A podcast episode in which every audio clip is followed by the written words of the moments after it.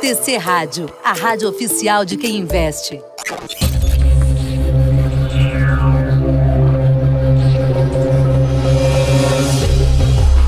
Começa agora os 10 mil deles. O reality cast que faz o seu tempo render.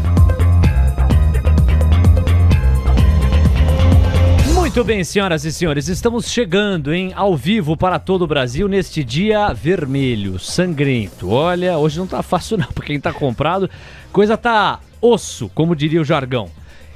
Mesmo assim, para ele que é uma serenidade em pessoa, as coisas passam. Carlos Castrucci, seja bem-vindo, ótima tarde.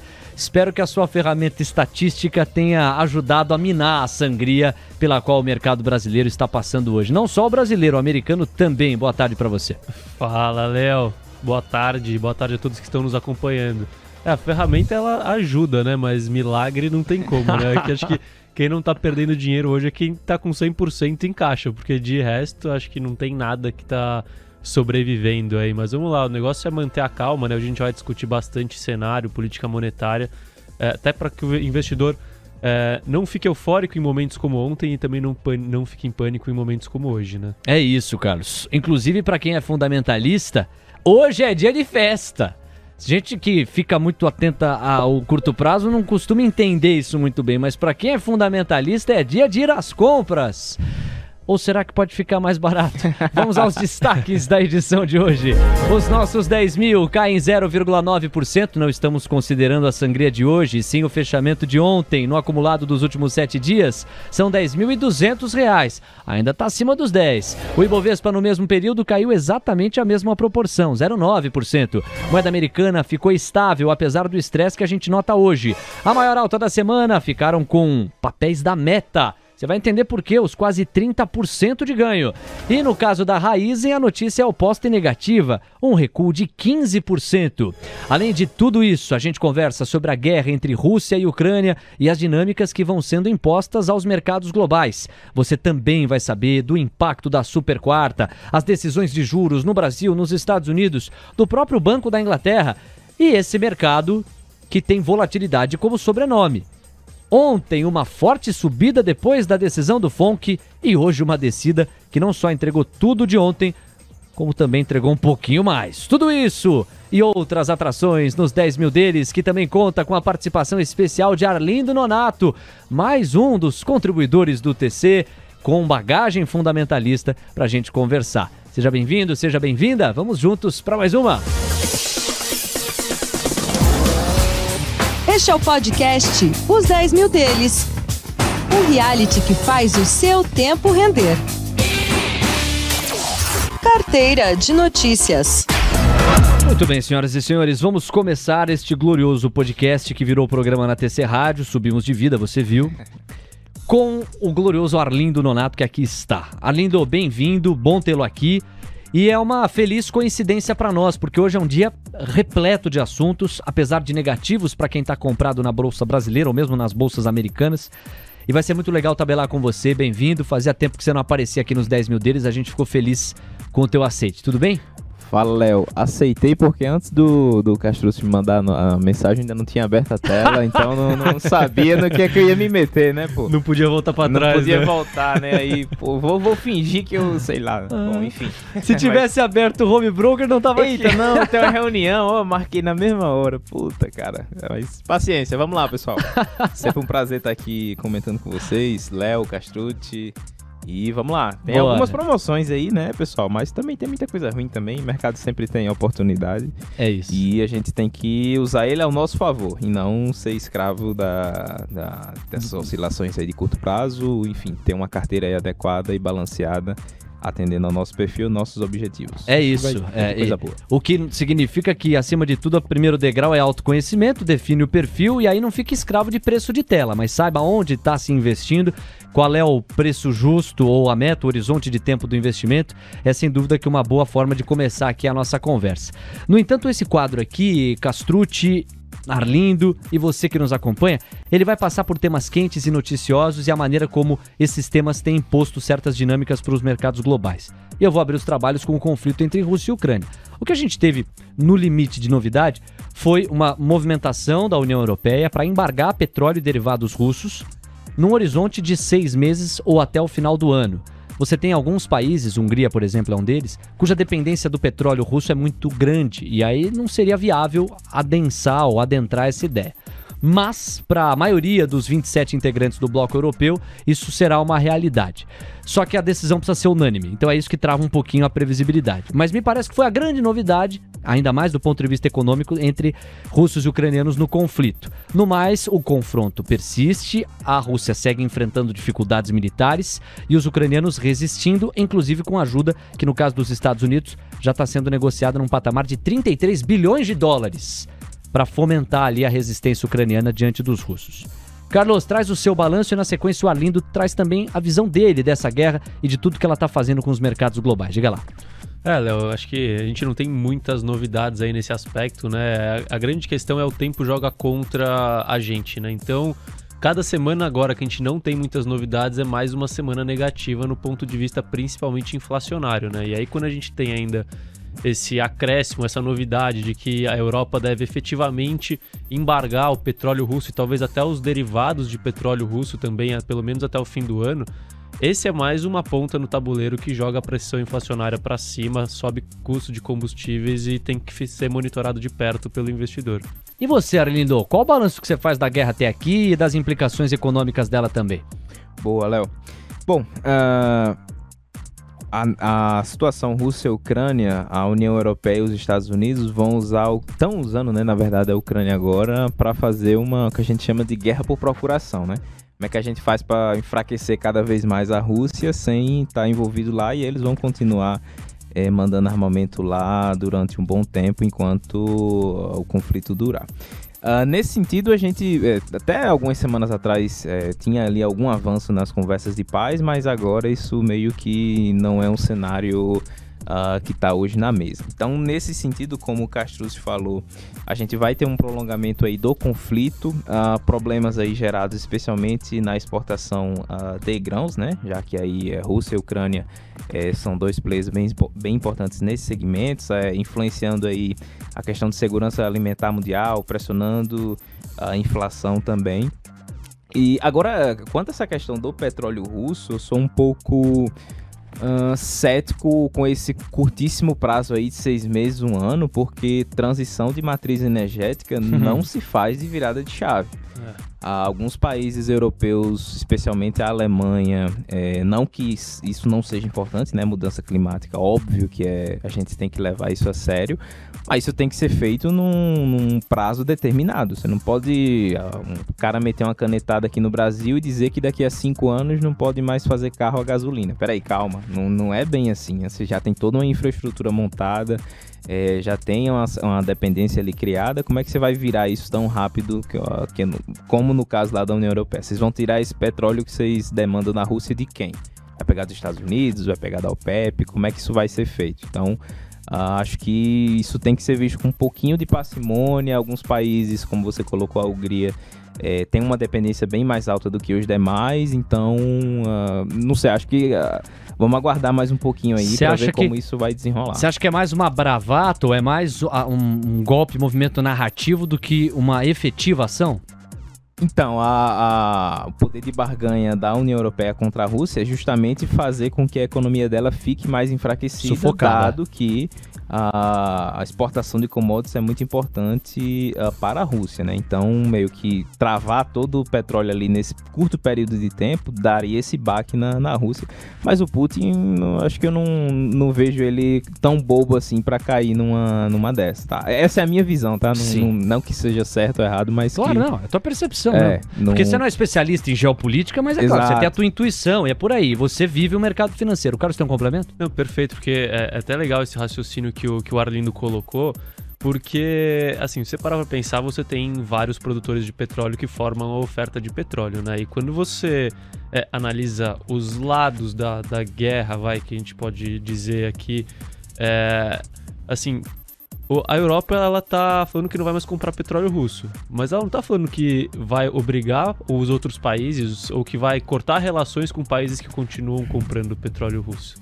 Então, será que não é mais assim nesse caminho, efetivamente, que o Arlindo falou, da bravata de uma certa forma? É claro que traz uma, uma pressão para o preço do petróleo, mas será que é, não vai ter, você falou, ah, acordos bilaterais? Então, assim, a, o petróleo que a, que a Europa consome vai deixar de vir da Rússia, vai vir das reservas dos Estados Unidos, por exemplo.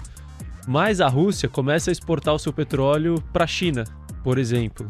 E aí a China desconto, vai né? acabar importando menos petróleo do resto, porque ela não está subindo o seu consumo de petróleo, ela só está mudando é, o fornecedor. Da, o fornecedor. Então, no final das contas, assim, o equilíbrio entre oferta e, e demanda global, ele acaba não se desequilibrando tanto, assim. Então, eu acho que realmente é um cenário que a gente tem que colocar na mesa aí, assim. Será que é, efetivamente vai perder oferta de uma forma geral, né? Fora a infraestrutura de você trazer óleo da Rússia e levar ali tudo... Tá, todo mundo ali é vizinho, né? A, a, a, na Europa de você buscar petróleo em algum outro player. Meu, essa infraestrutura está criada? Não tá? Quanto é que eu vou ter que investir nisso? Então, como eu falei, transição energética não é virar a chave e agora é... ia para a esquerda, agora é direita. Não, não é bem assim, tá? É, e você tocou num ponto que é a China. Quer dizer, hoje os russos se apoiam muito na China e a, a China, até pela localização no globo, não interessa brigar com os russos ou se colocar contra os russos, como interessa muito mais ao Ocidente ou aos próprios Estados Unidos da América. Né? São 3h15. Só começando aqui o papo, a gente passou pela guerra, vamos agora para outros pontos, por exemplo, a Super Quarta e tudo o que está acontecendo hoje. Eu estava até acompanhando aqui no chat do YouTube, o Paulo Kist está conosco, e ele escreve: Hoje o mercado tirou muito alavancado do jogo. De fato, quem estava alavancado e comprado se deu mal. A gente está tendo agora um Ibovespa com 3% de queda, 105.050 pontos, no limite para ficar abaixo dos 105 mil pontos. Moeda americana está avançando 2,41%, R$ 5,081. A curva de juros está super estressada. Há algum tempo que eu não a flagrava assim. Nós temos 30 pontos base em média em toda a extensão da curva, em toda a extensão da curva. Então agora eu vou começar contigo, Arlindo. É o gancho perfeito para eu te perguntar. O que, que você achou das decisões de juros nos Estados Unidos, no Brasil e de tudo isso que a gente está vendo, né? O mercado reagindo da maneira como reagiu e está reagindo nessa quinta. Boa. Bom, começando lá pelos, uh, pelos Estados Unidos, né? Uh, a gente viu aí a elevação da taxa de juros. Uh, o Paul até que tinha colocado, estava conversando com o Castrucci antes, antes que os 75 bases de aumento estaria fora de cogitação, pelo menos uh, no curtíssimo prazo, e foi quando o mercado deu aquela, aquela elevação. E aqui no, nos, no, nos Estados Unidos, e aqui no Brasil, a gente teve uma elevação é, em linha com o esperado. Porém, entretanto, todavia, uh, o cenário inflacionário uh, mundial e com essa questão ainda da guerra deixa ainda é, os bancos centrais ainda muito pressionados uh, nessa questão de taxa de juros e isso se reflete naturalmente nos ativos de risco. É complicado a gente é, dizer o que, é que, o Fed deveria ou não fazer, porque a, a gente já teve esse primeiro trimestre de PIB negativo lá nos Estados Unidos e uma, um aumento de juros é, levaria a economia a, ceder ainda mais, né? Então, Uh, nesse sentido, a gente tem aí esse estresse uh, nos ativos de risco, mas é um cenário bem complexo para o Fed tomar essa decisão. Uma sinuca de bico bem, é, bem colocada aí nesse sentido. E saindo de pandemia agora, a gente teve uma, uma, injeção de liquidez muito forte e o mercado ficou meio que drogado com tanta liquidez e agora é com imagem. isso... É uma boa imagem. A conta chegou, né? É, a conta chegou. Eu quero o teu comentário, Carlos. Você tem de um lado a maior inflação em 40 anos, de outro lado, uma fuga da curva ou um estar atrás da curva, como poucas vezes se viu, é, chega a ser constrangedor a distância que o Federal Reserve está da curva. E uma narrativa que a realidade basicamente implodiu de que era uma transição ou de uma inflação transitória, quando a gente está vendo que ela é, parece mais estrutural. Como é que você sentiu, sobretudo, a perspectiva do juro americano na fala do Powell? Léo, vou até pegar o gancho do, do Arlindo aqui na, na dificuldade de saber para onde o Fed vai, né? Assim, é, a gente tem por um lado a, questão inflacionária que está dada praticamente, né? Claro que tem principalmente a questão da demanda, é, a parte da oferta, né? A inflação vinda da oferta, mas está dada. Agora, o, assim, a grande sinuca de bico aqui, e eu vou tentar até desenvolver um, um, racional que eu peguei. Aí você pode até me. Porque é um pouco complexo, claro. se, se ficar confuso, você me corta aqui. Mas eu tava lendo, assim, o, o, Howard Marks, o fundo dele é de crédito, né? Assim, a, a estratégia principal do, do, Howard Marks, da Oaktree, é de crédito. Eu tava lendo o relatório, o último relatório dos fundos de crédito, da, perform da performance do mercado de crédito de uma forma geral e as perspectivas. E é aí que você vê o quanto o, o, o Fed está em xeque agora, né? Ele não sabe direito para onde ir. Qual que é a situação? Assim, primeiro, é, a gente tem um poten uma potencial desaceleração econômica. A gente viu lá para trás uma muita liquidez, economia bombando, juros zeros. Então as empresas se alavancaram muito a juros zero, porque tanto faz você ser alavancado ou não, né? Porque você está pagando nada e, e o apetite para dar crédito estava muito grande. Então você conseguia sempre rolar a sua dívida. Então estava muito fácil a condição para as empresas nos Estados Unidos, aqui falando especificamente dos Estados Unidos é, na parte de crédito.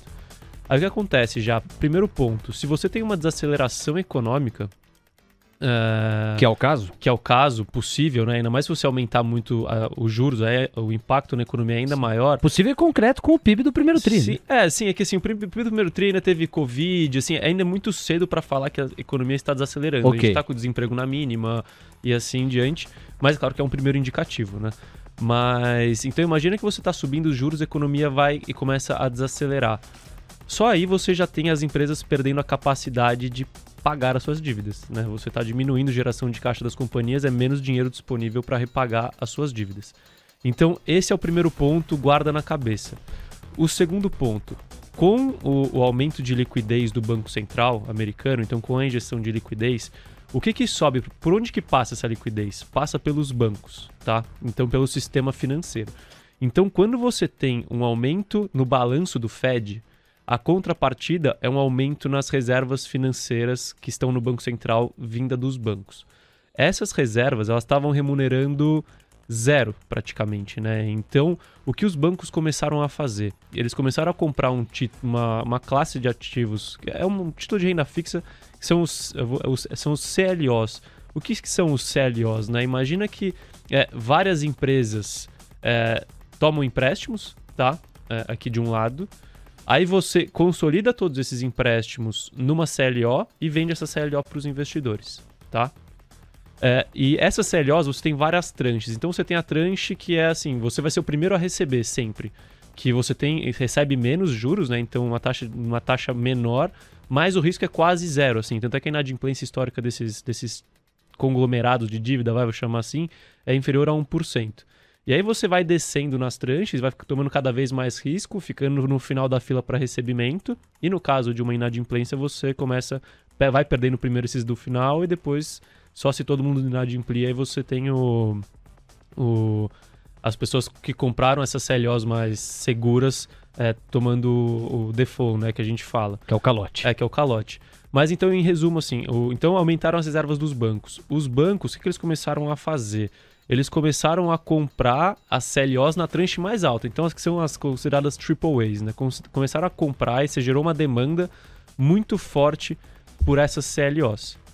A partir do momento. E essas CLOs então ficaram com o spread muito reduzido, né? Então, que negócio, muita demanda, o spread fica reduzido, a taxa, paga, a taxa que o CLO paga fica baixa. Quando você tem só uma parada de, de colocar liquidez no, no mercado, pelo, por parte do Fed, Consequentemente, as reservas dos bancos já param de crescer. Então, os bancos param de comprar essas CLOs.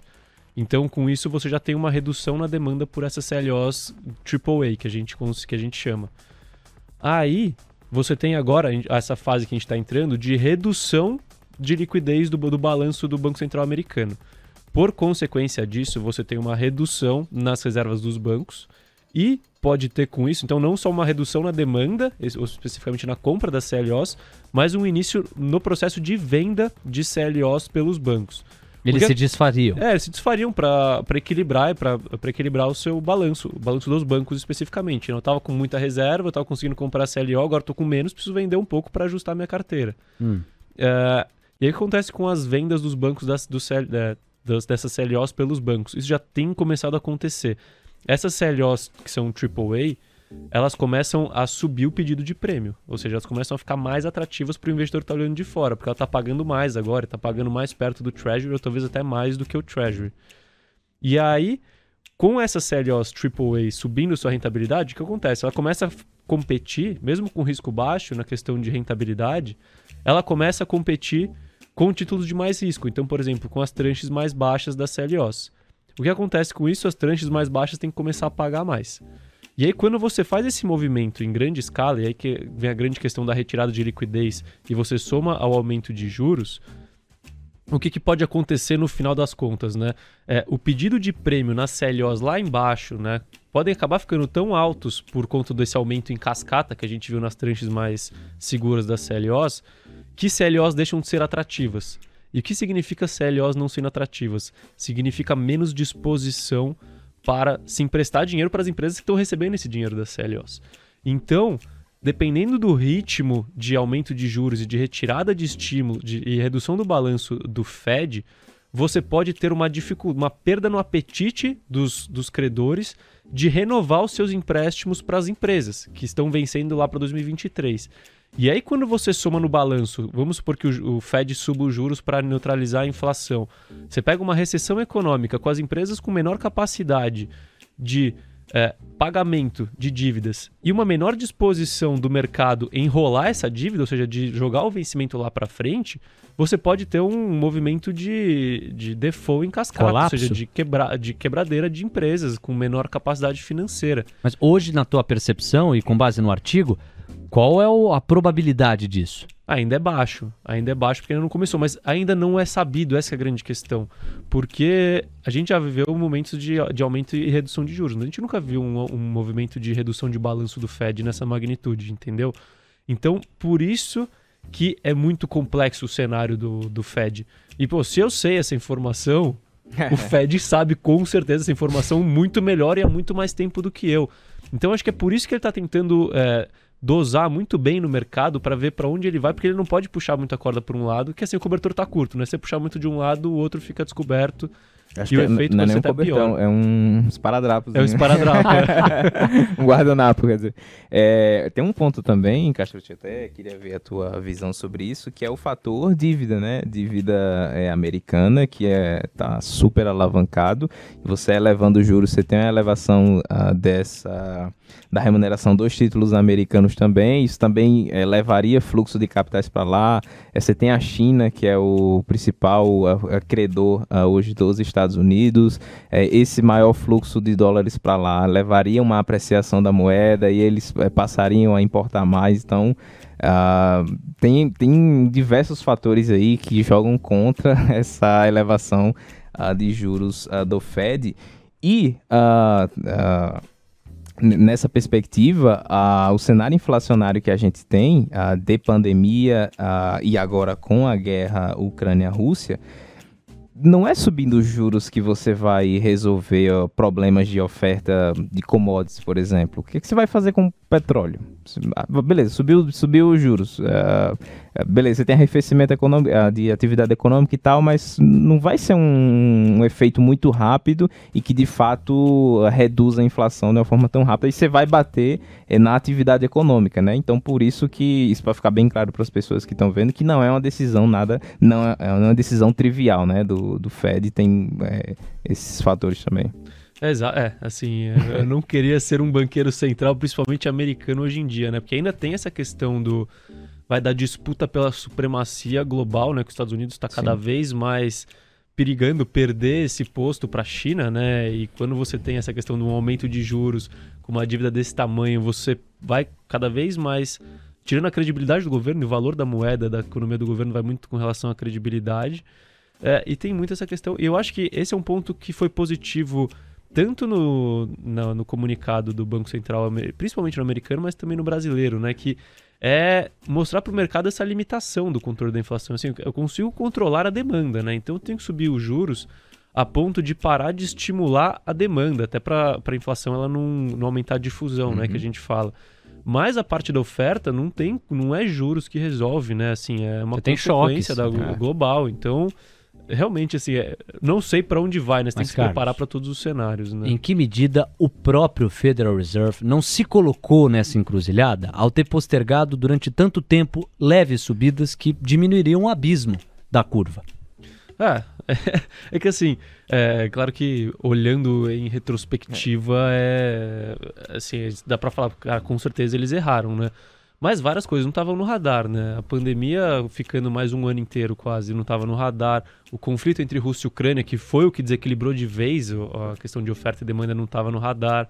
A possível disrupção de novo das cadeias de suprimento por causa dos lockdowns na China não estavam no radar. Então, claro, assim, eles têm que considerar todas essas coisas, né? Pô, o que, que pode acontecer e me dar mais errado? Acho que a, é, a, é, a narrativa de inflação é, transitória, ele carregou um, um bom tempo ali é. quando viu que não era é. transitória, e aí estoura é, Rússia, Ucrânia e pronto, acabou. Ele e o mundo não, inteiro. Não tem mais o, que, o que falar em transitório, inflação. Então, aí o mundo inteiro eu boto um asterisco pra gente olhar pro Brasil, porque o Brasil, e aí eu vou provocar essa questão com base numa última pista que você me entregou, que é o seguinte.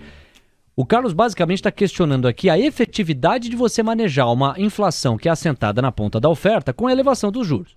E uma frase é isso. Quer dizer, o quanto que está na mão de uma autarquia controlar uma inflação que tem mais característica de oferta do que de demanda. Porque se ela é de demanda, você sobe os juros, encarece o dinheiro e tende a ter resposta. O Brasil pegou a contramão dos Estados Unidos. O Brasil vem subindo juros há quanto tempo? Não era tanto tempo assim no ano da pandemia, estávamos com a Selic em 2%, pois bem, ela está em quase 13% e vai para lá. Duas coisas. A primeira, se o Banco Central errou muito para baixo, agora está começando a errar muito para cima, nessa provocação que você está colocando, quer dizer, já estamos indo para quase 13% e não vai ser mais efetiva a medida porque a inflação é de oferta? Ah, Léo, é, assim, acho que primeiro vale um ponto, né? O Brasil, no relativo, ele tá muito bem, né? Assim, se parar pra pensar, né? tipo, cara, você tá com juro a 13 já, ou seja, já, já, tá, já começou a corrigir essa trajetória antes, com a inflação a 10, com a inflação americana a 8. E aqui a gente tá potencialmente começando a ver um final de ciclo de aperto monetário e talvez um arrefecimento da inflação, enquanto no exterior, né, e principalmente nos Estados Unidos, a gente está vendo a inflação subindo e os juros tentando correr atrás da inflação. É. Então, assim, é, acredito que gente teve um pouco de, de, mérito, um pouco de sorte, mas sorte também faz parte do jogo, né, de começar esse jogo antes. E o fato da gente ser uma política, uma, um país é, em desenvolvimento também isso ajuda, né, porque tudo bateu aqui primeiro a gente tem essa sensibilidade à inflação e essa memória inflacionária que eu acho que é importante também, né, porque tem muito isso, assim, você Imagina nos Estados Unidos, você não vive inflação há 40 anos. Pô, pra você achar que vai mudar essa realidade de 40 anos, você tem que ter muita convicção de que vai mudar, né? Aqui não, aqui a gente ficou dois, três anos sem inflação, o resto sempre com inflação, né? Então, a gente já tá mais esperto por conta disso. E o Banco Central brasileiro começou a agir, tá? eu acho que ele errou para baixo, é, começou, mas começou a agir antes do, do, rest, do restante do mundo. E agora ele tem que tomar realmente esse cuidado de não, não, não errar para cima, né?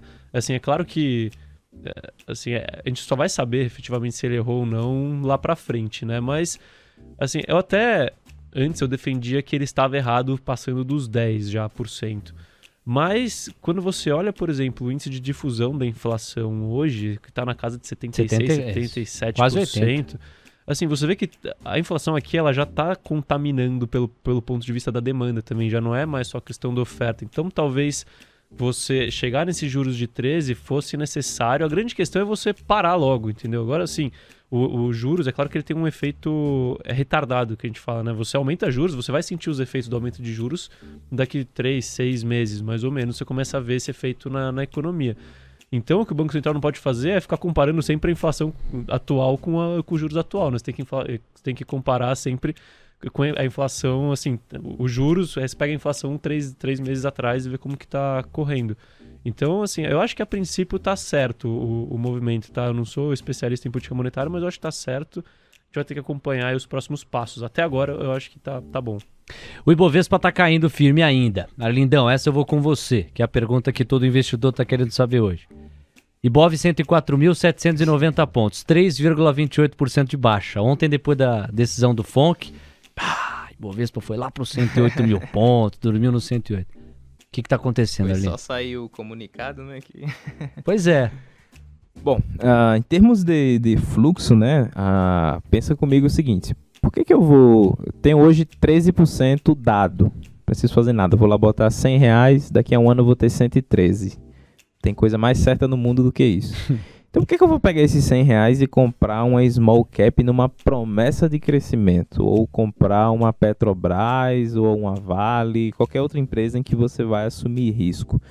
Uh, então, estresse em curva, estressa uh, ativos de risco também. Estou olhando aqui a tela, a bolsa caindo agora 3%. Uh, todo esse, esse fluxo agora, que não é de agora, né? Na verdade, o que a gente teve foi um forte estresse, migra então de ativos de risco uh, para ativos livres, uh, entre aspas, de risco, né? Que seriam ali ativos de renda fixa. Isso naturalmente aumenta o custo de oportunidade dos investidores e faz com que eles é, migrem o seu fluxo de capital para esse tipo de ativos. Então, quando você tem aí agora uh, uma expectativa de juros e de inflação maior, pelo menos mais persistente um tempo, uh, o Castrucci uh, colocou esse ponto, né? mas eu estava vendo hoje com o pessoal da economia aqui do TC e a gente já está com uma defasagem no diesel de mais de 20%. É. Então, puta. E aí, nos próximos dias, será que tem vem um novo aumento aí da Petrobras na magnitude do que foi feito em março? Se viesse, vem mais, mais, inflação. mais inflação ainda. E primeiro inflaciona combustível, e aí o combustível, como é contamina insumo para tudo, contamina tudo. Então esses 13, pô, será que é 13 mesmo, hein? E aí? E eu acho que é isso. Você levantou a bola perfeita, porque, Carlos, me parece que é essa interrogação, essa, é. que o Arlindo acabou de colocar, para por aí mesmo em 13 cacetada, que está ajudando a gente ver também esse movimento de curto prazo. Se acrescentaria mais algum ingrediente? É, eu acho que o outro grande ingrediente aqui é, é, o, a mudança no humor lá fora, né? Assim, acho que lá fora tá, tá pegando muito forte aqui. No... Hoje é aquele dia de sell-off clássico, né? Que cai até o ouro, né? Quando cai bolsa e cai ouro, se fala, bom, ninguém tá comprando nada, só tem alguma coisa o botão de venda. É, e isso por causa da, da alta dos juros lá fora. Então acho que assim, aqui no Brasil, se você parar pra olhar assim, mesmo a curva de juros o 13 já tá, o mercado já não espera muito mais do que o 13. Assim, a grande questão é por quanto tempo vai ficar o 13, né? Quando, então quando a gente olha é, a, a curva, vai, quando você olha o DI 23, você vê que já está precificado 13,5, 13,25 mais ou menos. É, quando você olha o 24, do 24 em diante, aí que você já começa a ver que é onde está o pessimismo, que é a questão da perpetuação da situação atual. Né? Então estão falando que não vai ficar em 13,5, mas que vai continuar em 11, em 12, é, por um período muito longo. É, e esse, movimento ele só começa a arrefecer na curva do DI quando, é, quando a gente começar a ver uma, uma, mudança, uma guinada na política monetária brasileira, ou seja, quando a gente começar a, a retirar juros, né? Porque o mercado ele é assim, né? Ele, ele, ele projeta dois, três anos e, e perpetua o resto, né? uhum. né? Então, eu acho que é aí que está a grande questão no Brasil, mas lá fora é o que está contaminando efetivamente a bolsa brasileira. Né? Então, a gente está tendo fuga de dinheiro para dólar, né? Se você pegar o, fundamento do dólar hoje, comparado com o real, o real ele tem que se fortalecer contra o dólar. Mas quando você pega um movimento de risk-off, como que a gente está vendo hoje... Nem a pau, né? Nada, assim, porque tá todo mundo vendendo dinheiro e colocando no treasury ali, no, no 0,75% a 1%. Agora. Carlos, ah, mas me ajude a explicar a lógica do mercado. Porque ontem, depois da decisão do FONC, o mercado americano começou a subir pra caramba. Em média, Nasdaq, S&P, Dow Jones fecharam numa média de 3% de ganho. Aí agora, olha a situação ao vivo aqui, porque a gente não inventa, a gente narra. Dow Jones está caindo 3,6%, S&P 500 4% de porrada, Nasdaq 5,4% de sangria. E os títulos da dívida americana no prazo de 10 anos estão disparando apenas 16 pontos base, em 3,07% ao ano. Cara, é, é, é, difícil de entender em como é que a mesma decisão produz a reação que produziu logo na sequência e produz esta reação no dia seguinte. Ah, até eu tava brincando com o Arlindo aqui que eu vi um meme hoje que o mercado hoje descobriu que três aumentos de 50 pontos base são, igual a, são iguais a 2,75 pontos base, entendeu? Então a grande questão é essa. Ontem o cenário não mudou em nada, assim. Exato. A gente continua com a questão da inflação, continua com o com, com a necessidade de subida de juros do Banco Central Americano. Ninguém sabe para onde vai por causa de todos esses, esses, pontos que a gente colocou aqui. Se vai subir a 4, 5 ou se vai parar no 3, 3,5, 2,5. Só que ontem a grande fato foi, nossa, não vai mais subir 75 na próxima. A chance de 75 na próxima caiu. Pô, então tá bom. E não é, a questão é que não mudou nada. Então acho que é muito um pouco, é um pouco disso, assim, é só a mudança na interpretação do mercado. Ontem na euforia começou aquele movimento de compra lá, por causa do não 75 na próxima reunião hoje caiu a ficha de que nada mudou. É, eu sei que a escola de vocês é fundamentalista e, portanto, foco no médio e longo prazo e, acima de tudo, foco no valor intrínseco das empresas e no descolamento dessa parte do valor em relação ao preço.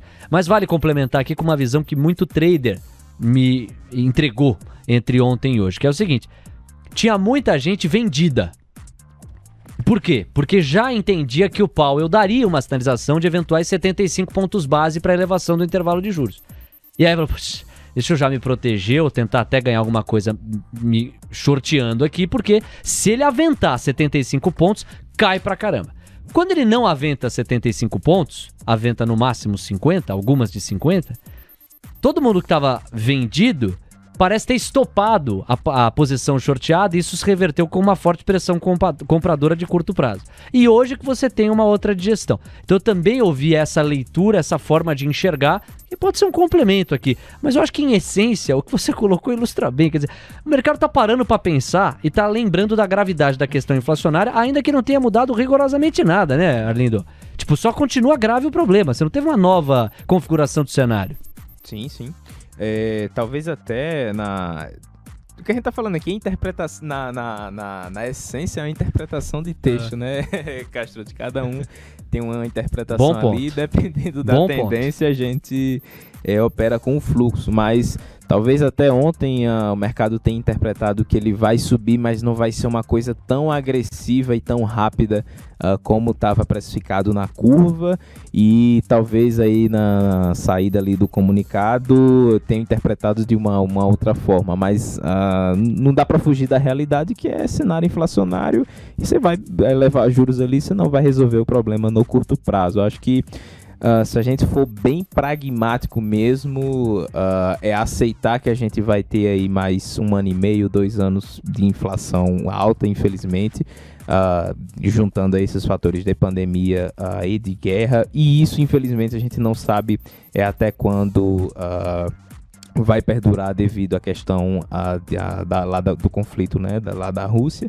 E aceitar esse cenário e se posicionar de acordo, de com ele. Então, ah, vou é, escolher aqui ativos mais defensivos, ah, vou ah, ter um pouquinho mais de renda fixa na minha carteira e talvez aceitar. Ou até assumir mais risco ainda, é, pegar ativos ali small caps que estão bem amassadas ali e segurar eles ali é, durante um período que é, você tem essa reprecificação depois, né? Porque é, os ativos de risco eles são amassados é, na, na, na, no ciclo de alta de juros, mas quando a gente tem um cenário mais favorável para esse repique aí é, de uma queda de juros e uma melhora, uma, um retorno aí da, da atividade econômica, eles são os que sobem mais é, nesse ciclo, né? Então tem todo esse trade-off aí para os investidores avaliarem e montarem as suas posições de acordo com os seus objetivos. E aí, Carlos, quando você vai lá, gestor que é, você olha para a carteira nesses dias de sangria absoluta, se tem caixa, aproveita ou nós estamos num cenário que é, é melhor esperar, pode ficar mais barato? Ah, Léo, assim, eu vou falar de uma coisa que eu faço, uma coisa que, assim, e outra coisa é o que as pessoas podem fazer, né? Claro que cada um tem a sua abordagem de investimento, né? Se você é um cara que é, é, ativo no mercado, né, qualquer coisa do gênero, é claro que você tem que buscar sempre fazer essas rotações e estar de acordo com o que o cenário está te desenhando, né? Então, hoje, até se quiser, Léo, depois botar aquela imagem lá que eu, que eu, que eu trouxe, já, já. porque vai, vai entrar bem no, né, no, no, contexto. Vai lá. Mas hoje, assim, pô, você fala, o cenário inflacionário está dado, assim, a gente deve viver efetivamente um ano e meio, dois anos de inflação, não é 100% de chance, porque amanhã pode resolver o conflito Rússia-Ucrânia e muda todo o cenário, né? Mas a maior probabilidade é essa. Então, bom, vou me posicionar agora em papéis de commodities, papéis mais defensivos, que já não, que não são tão baratos assim, mas que vão entregar um retorno e continuar gerando caixa, gerando lucro ao longo desse período, e depois eu migro para papéis que ficaram amassados. Tem esse cara. E tem o cara que tá comprando ação para daqui a 10 anos e fechar o, fechar o olho e esquecer. Esse cara, Faz a festa, né? Ele não tem que comprar commodity, tem que comprar nada disso. Ele tem que comprar o que tá mais barato possível, fechar o home broker, mas é claro que assim, o mais barato possível de empresas resilientes e que vão sobreviver esse cenário Boas e empresas. saírem fortalecidos do, desse cenário para conseguirem surfar no momento positivo, porque economia é cíclica, né? Então, assim, é, uma, agora tá ruim o momento, mas se a empresa é boa, ela atravessa esse momento ruim, no momento bom ela acaba até se sobressaindo porque ela começa a ganhar market share, né? Porque morrem as, as mais fracas. Então, assim, depende muito da abordagem do investidor. O cara que não quer dor de cabeça, compra o que ele, é, o que ele acredita que é barato, esquece, olha daqui a 10 anos, vai, vai dinheiro do, da aposentadoria ou reservinha para o filho, que o negócio vai multiplicar algumas vezes, provavelmente. Carlos, posso te complementar com a ilustração?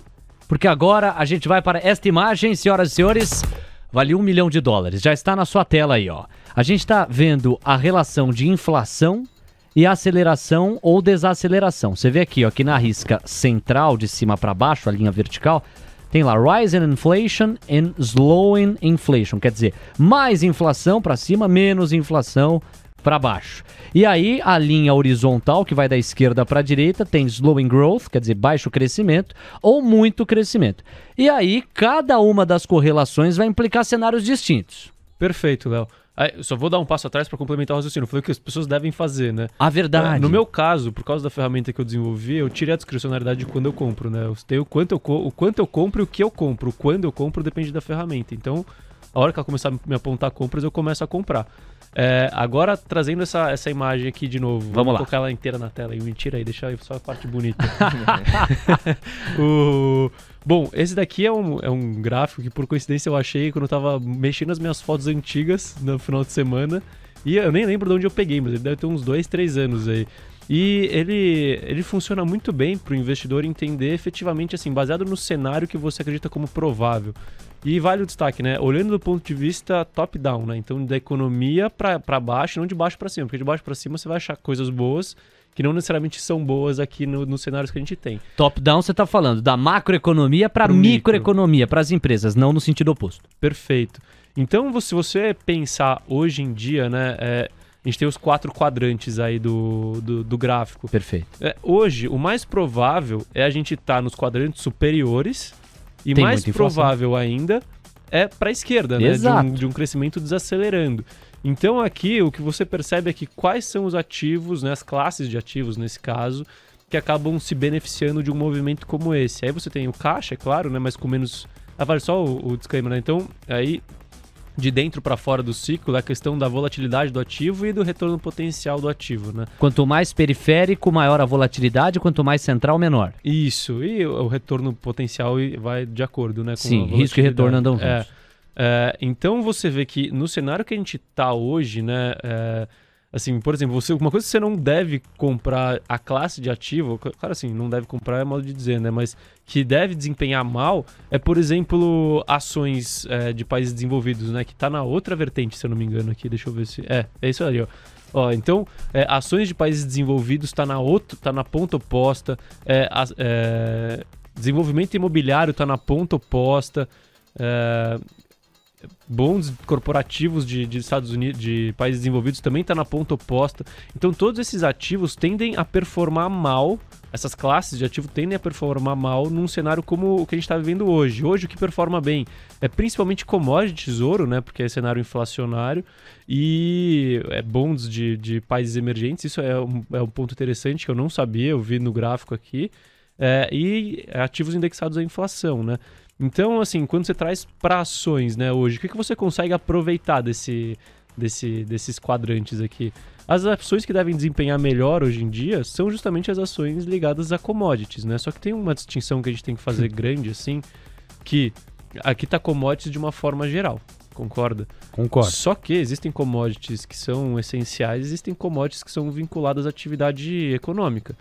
Então, se a gente vai entrar num cenário de, eh, de redução no crescimento econômico com inflação persistente, por exemplo, commodities metálicas, eu já não acho um, um cenário positivo, porque commodity metálica depende muito de atividade, de- Crescimento. de, investimento, de, da atividade industrial.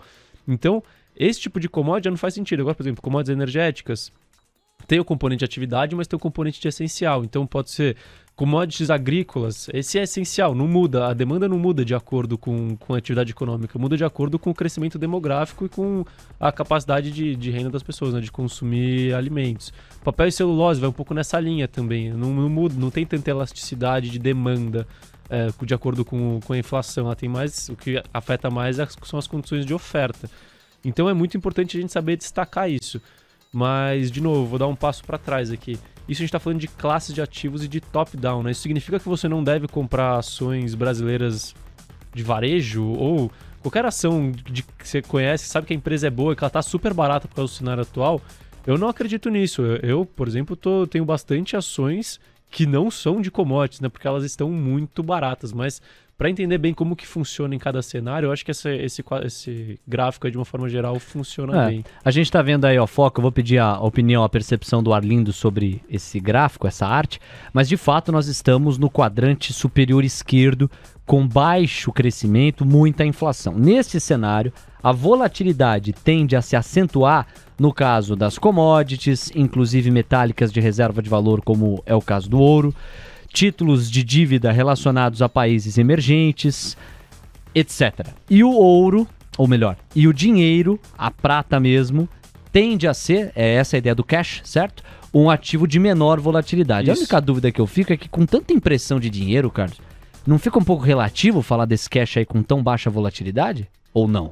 Ah, não, o cash ele tem baixa volatilidade por natureza, não necessariamente ele vai entregar um retorno positivo para você, né? Mas Perfeito. a volatilidade ela é baixa. É aí que tá. Por isso que o Carlos tomou cuidado de, ao legendar, falar: aqui não tá em jogo risco e retorno, e sim volatilidade. Quanto maior a volatilidade, assume-se a, a possibilidade de um maior retorno para cima ou para baixo, certo? Ah, não, mas assim, aí vale o destaque aqui, né? Ah. Em cada quadrante, tá falando os as classes de ativos que desempenham melhor naquele cenário de acordo com a volatilidade, entendeu? Então, quando Ah, tá é de boa performance. É de boa performance. é. Perfeito. Arlindo, você já conhecia essa forma de enxergar? Como é que você faz a leitura? Não, mas é melhor do que qualquer explicação, né? É bem é, autodidata, autodidata aí.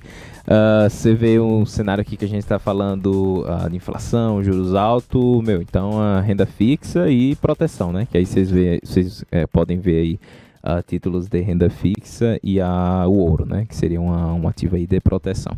É, dentro do que o Castrucci ah, colocou dessas diferentes classes de ativos, acho que um ponto que joga bastante a favor ah, do mercado brasileiro é que a gente tem eh, todas essas classes, na- hoje eh, quando a gente olha para empresas, né, ali na, no, ah, no- em equities, e ah, você tem empresas muito descontadas pelo cenário que a gente está vendo de alta de juros. Né? Então, você quer commodities, cara, você tem ah, Suzano, você tem, beleza, Petrobras tem um problema aí de possível risco político sempre, até agora ah, isso ainda não se materializou.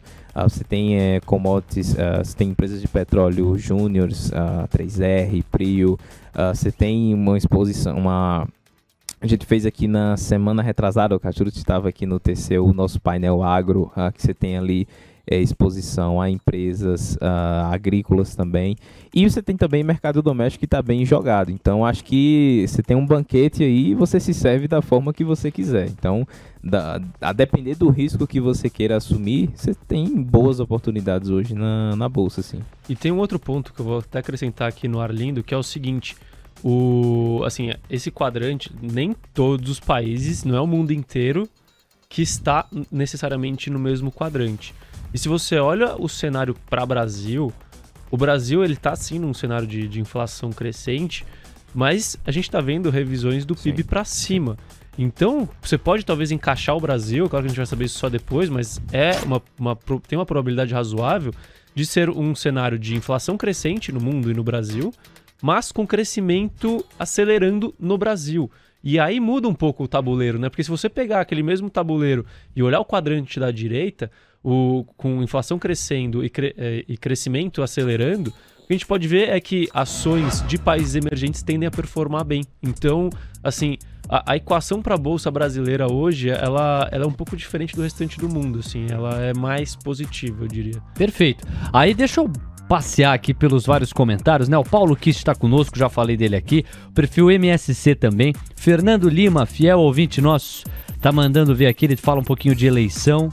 Ele até pergunta aqui, ah, se o Lula ganhar a eleição nesse cenário, será que ele pode trocar o presidente do Banco Central para colocar outro?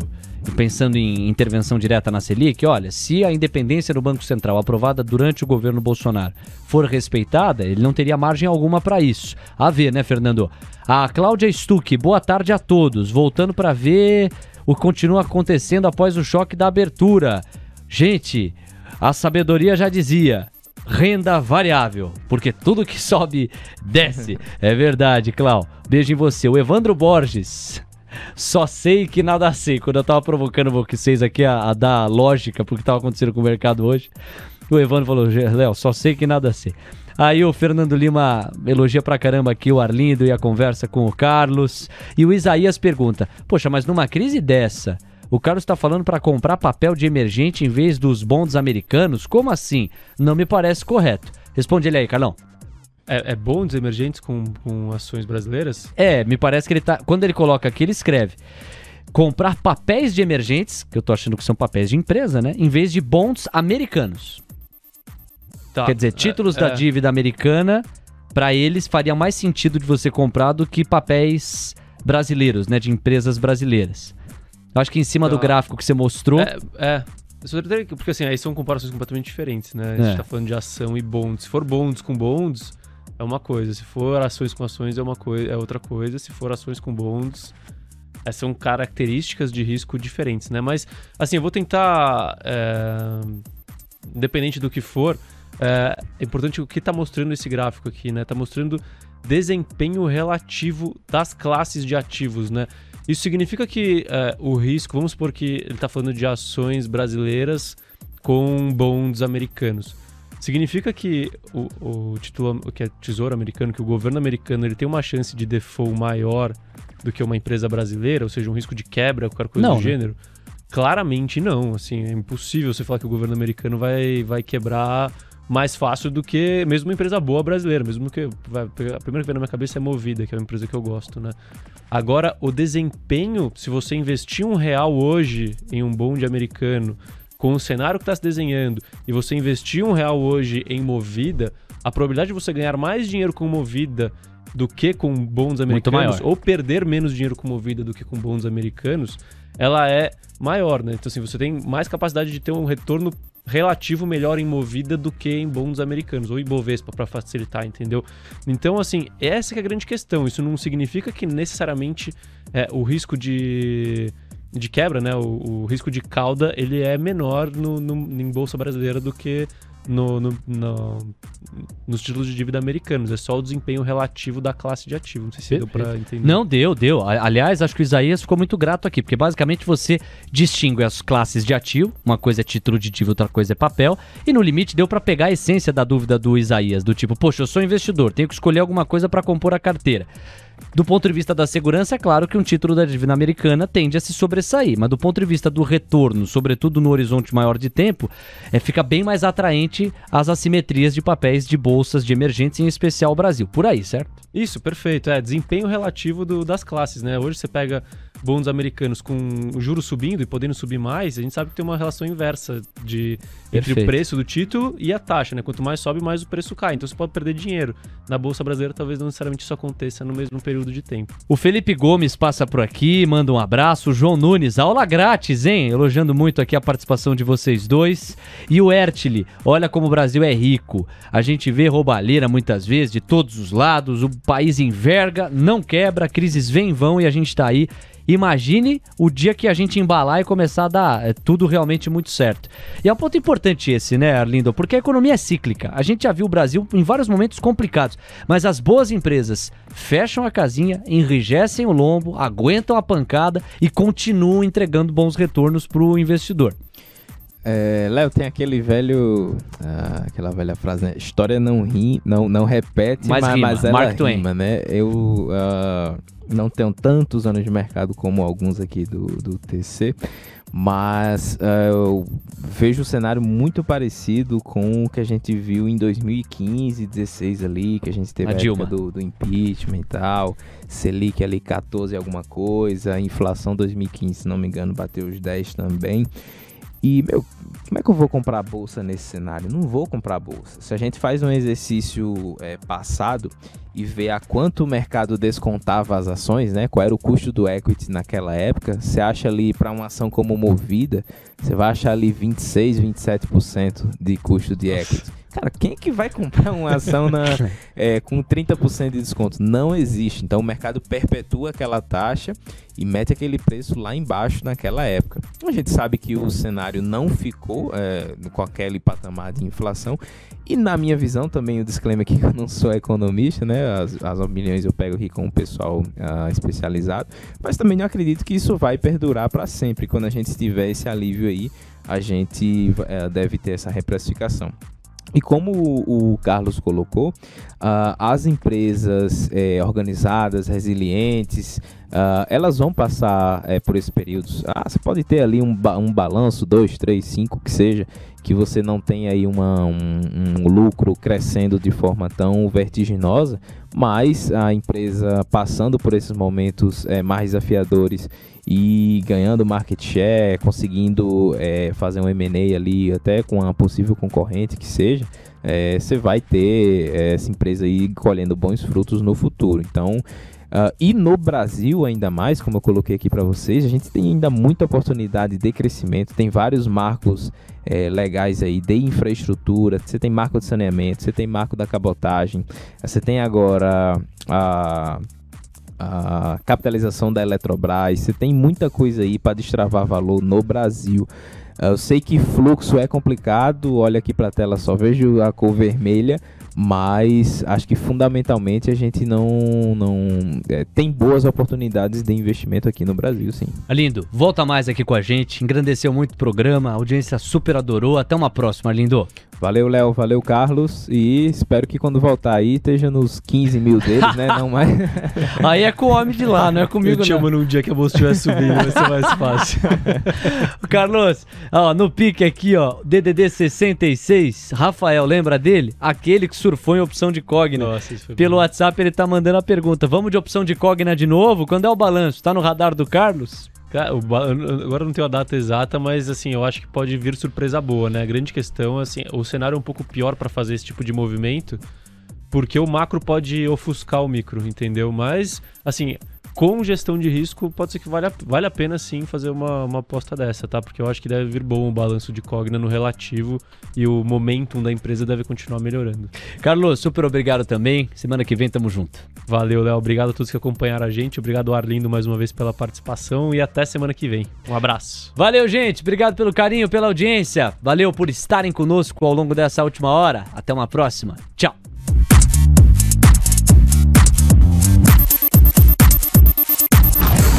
Viu só como seu tempo rendeu?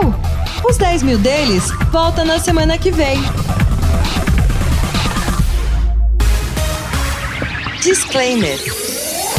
As opiniões dadas pelo gestor de recursos Carlos Castrucci sobre empresas de capital aberto e demais ativos financeiros investidos por ele podem configurar conflito de interesse com você, ouvinte. Deste modo, reflita sobre a precisão e a validade dessas opiniões a partir dos seus próprios critérios. Além disso, qualquer comentário sobre investimentos reflete única e exclusivamente a opinião do Carlos. Não se trata de qualquer recomendação de investimento.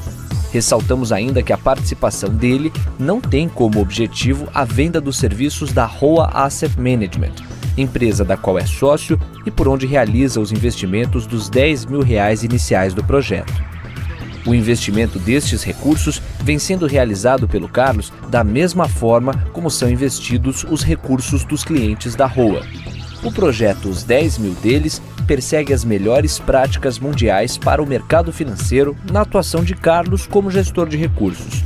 Assim, ele não vai comunicar alterações na estratégia de investimentos antes de executá-las para os próprios clientes. TC Rádio, a rádio oficial de quem investe.